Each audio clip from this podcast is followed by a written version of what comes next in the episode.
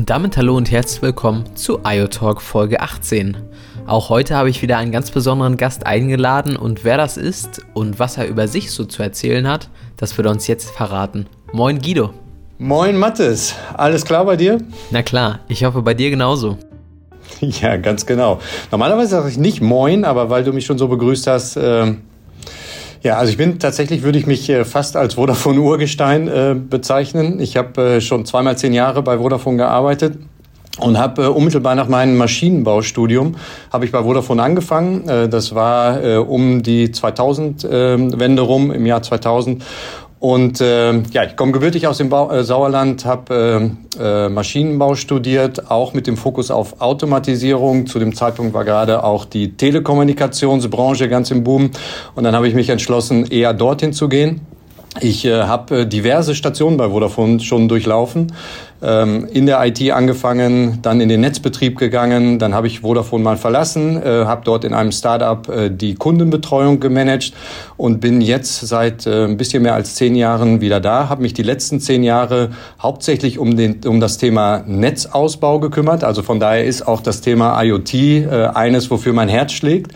Ähm, Finde ich eine, eine super spannende Entwicklung und äh, bin jetzt seit äh, ein bisschen mehr als einem halben Jahr für die Kundenbetreuung bei Vodafone verantwortet. Also wir ähm, machen die Kundenbetreuung für Privatkunden, für Geschäftskunden mit dem gesamten Team und schauen, dass wir einen super Service liefern. Dann mal aus deiner letzten Rolle gefragt, Chief Network Officer, so nannte sich die Position damals. Was hat für dich denn genau den Reiz von Technologien wie zum Beispiel einem NB-IoT oder einem LTEM?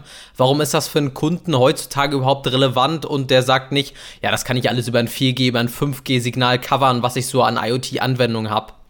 Also ich habe im Jahr 2000 bei Vodafone angefangen und äh, da ging es gerade darum, 3G einzuführen. Das ist also eine Technologie, die wir gerade halt 20 Jahre später abgeschafft haben. Ich habe die Einführung von 4G mitgekriegt. Ich habe die ähm, Einführung von 5G auch äh, verantwortet in meiner Rolle als Chief Network Officer.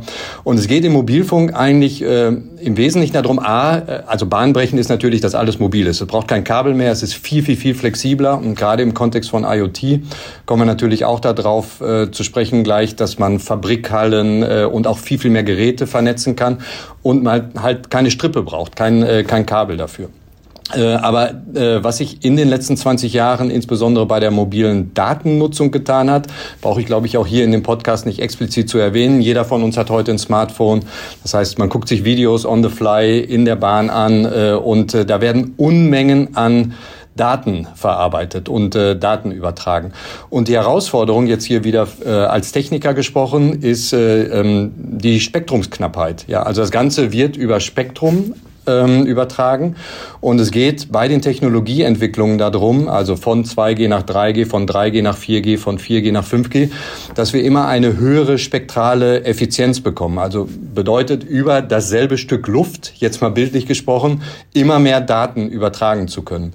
Und einmal geht es darum, immer mehr Daten zu übertragen. Und die zweite Dimension ist halt, immer mehr Geräte vernetzen zu können. Ja, also auch da gab es bei 2G Limitationen, bei 3G, bei 4G gibt es Limitationen.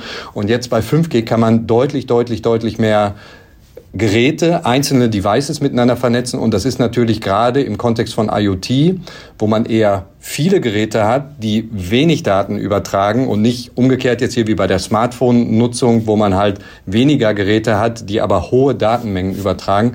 Da geht es darum, dass die Technologie das eben ermöglicht. Und ähm, genau da haben wir ich weiß gar nicht genau, in welchem Jahr das gewesen ist, aber als äh, erster Anbieter in Deutschland nahezu flächendeckend äh, Narrowband IoT ausgerollt.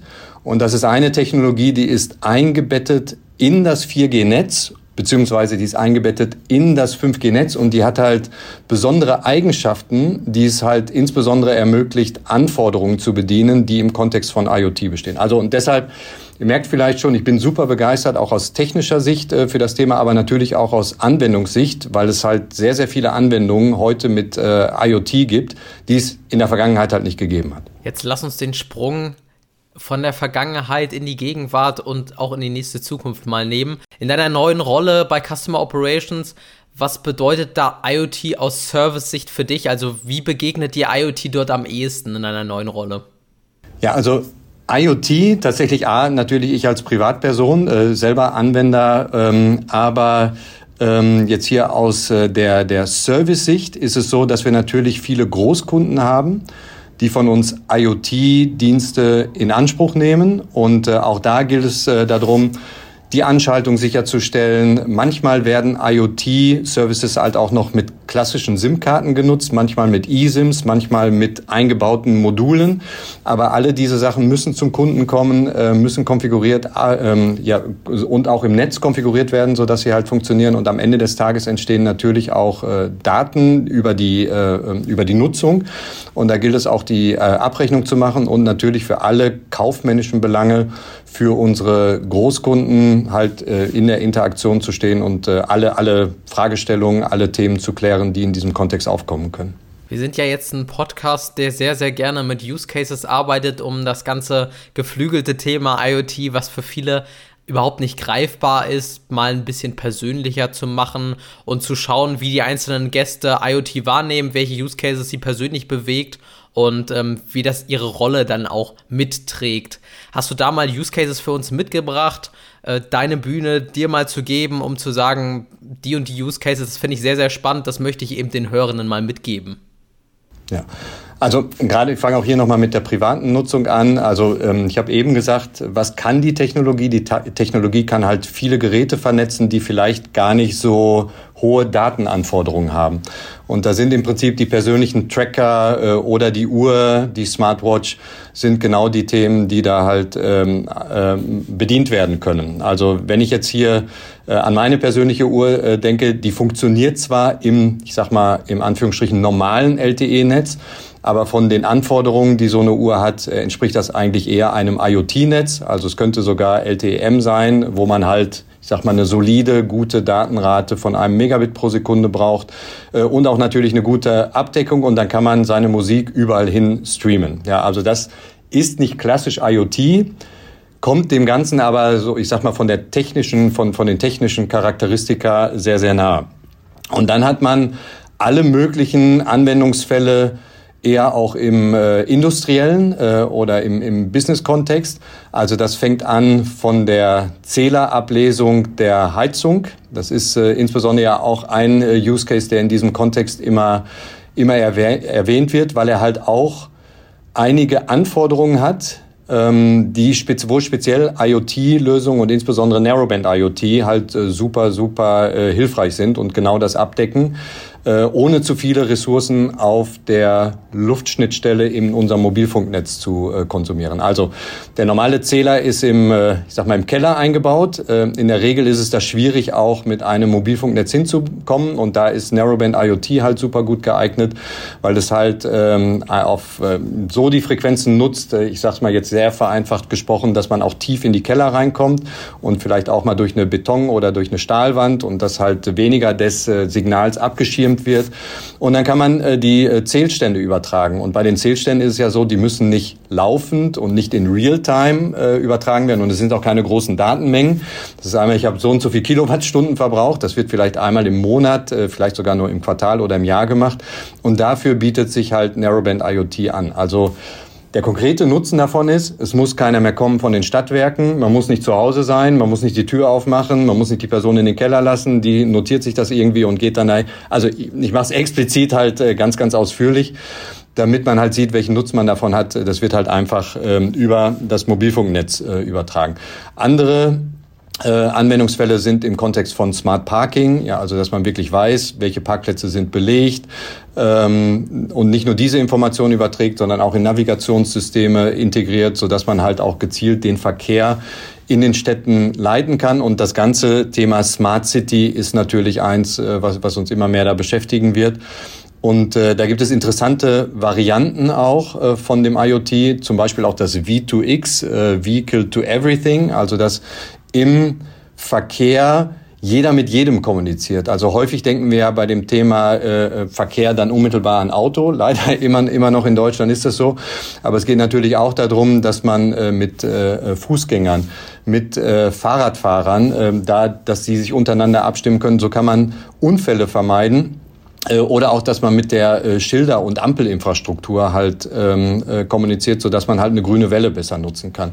Und alles das trägt dazu bei, dass äh, der Verkehr besser vernetzt ist, besser fließt und natürlich auch, und das ist eigentlich das Wichtigste, weniger Unfälle passieren und es äh, weniger äh, Todesfälle auch äh, durch, äh, durch Unfälle im Verkehr geben wird. Ja, und dann kann man sich eigentlich für jede Branche, äh, gibt es sehr, sehr unterschiedliche Anwendungsfälle und es geht halt hier insbesondere eher darum, dass es äh, einfacher wird äh, für, für die Anwendung, dass es effizienter wird, auch für die Firmen, die äh, solche Technologien nutzen, dass es äh, sicherer wird, auch in dem Kontext, weil es ist halt ein Mobilfunknetz, wo äh, hier die Daten super sicher übertragen werden und da kann man sich auch noch architekturelle Sachen überlegen, wie man dann die Daten auf dem Server besonders sicher macht, also dass man das auf dem Firmengelände lässt und solche Sachen. Und äh, ein Beispiel, was ich hier in dem Kontext äh, ganz besonders gerne äh, erwähnen möchte, ist das Thema äh, Modbus Cloud Connect.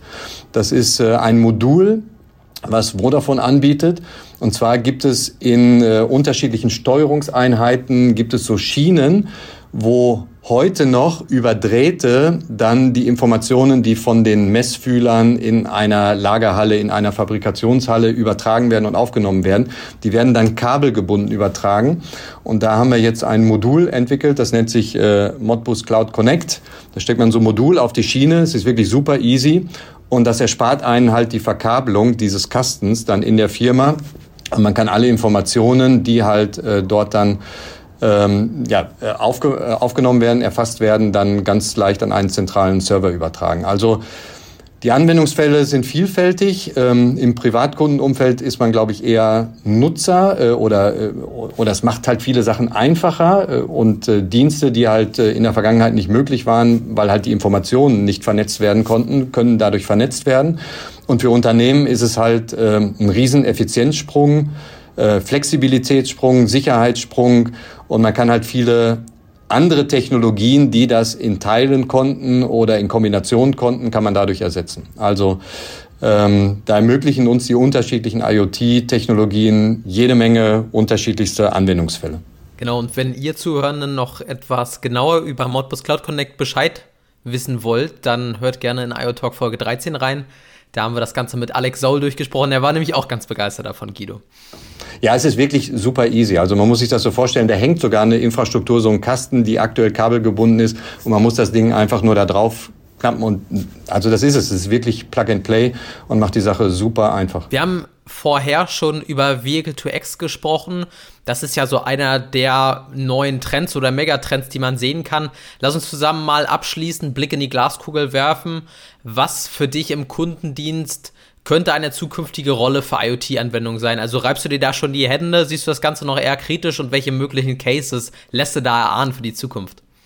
Ja, also wenn es darum geht, wie kann äh, IoT den Kundenservice verbessern, muss ich ganz offen sagen, ich glaube, den Service selbst zu verbessern, da gibt es andere Technologien, kann ich vielleicht gleich noch sagen, äh, die das eher äh, machen können. Aber es macht natürlich den Service viel, viel smarter. Also Alleine schon, wenn man sich überlegt, äh, bei den ganzen Logistikprozessen, die es gibt, also es wird eine neue Hardware an den Kunden geliefert, da werden heute ja von den ganzen Logistikunternehmen schon Tracking-Möglichkeiten ähm, verfügt und die nutzen sehr, sehr häufig äh, IoT-Module, also äh, auch sehr, sehr häufig vom Vodafone. Sprich, wenn der Logistikmensch äh, bei euch das Paket abliefert und ihr quittiert das, dann ist in dem Gerät ein IoT-Modul drin, was dann unmittelbar äh, überträgt, bestätigt, dass jetzt die, ähm, äh, ja, das Paket ausgeliefert ist und da ist. Also ich glaube, ähm, besseres Tracking, mehr Informationen auch den Kundenbetreuern zur Verfügung gegeben. Da ist IoT ein Enabler und Unterstützer, aber jetzt nicht, ich würde mal sagen, so